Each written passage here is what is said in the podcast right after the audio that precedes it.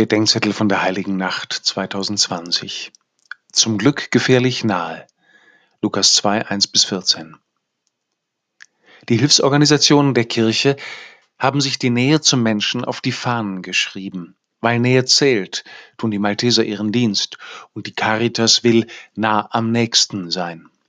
Die Ansteckungsgefahr hat uns nun in eine heilsame Verlegenheit gebracht. Wir müssen über neue Formen der Nähe und des Daseins für andere nachdenken und wir werden gefragt, wie es denn um die Nähe Gottes steht, wo wir nicht füreinander da sein können. An Weihnachten feiern die Christen, dass Gott als ein Mensch die Nähe der Menschen sucht.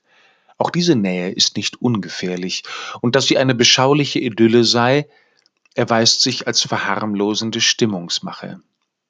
Die Nähe Gottes ist gefährlich für Gott als Mensch, weil die Menschen ihn auf Abstand halten, von Bethlehem, wo kein Platz für ihn war, bis nach Jerusalem, wo er außerhalb der Stadt geschändet und umgebracht wird. Und die Nähe Gottes ist gefährlich für unsere Bequemlichkeit, unsere Verstocktheit und unsere liebgewordenen, längst entschuldigten Laster. Trotz aller Gefahr und obwohl er in allem wie wir versucht worden ist und nackt und bloß die Welt betritt, hat sich Jesus von der Bosheit der Menschen nicht anstecken lassen. Seine Antwort ist die durchgehaltene, liebende und leidende Nähe Gottes zu uns. In Jesus wird Gott einem jeden von uns zum Allernächsten.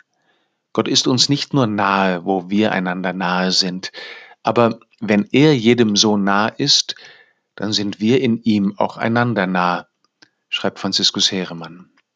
Und wenn wir ihn fragen, wie er uns nahe ist, dann werden wir von ihm auch lernen, wie wir einander wieder nahe sein und Nächste werden können.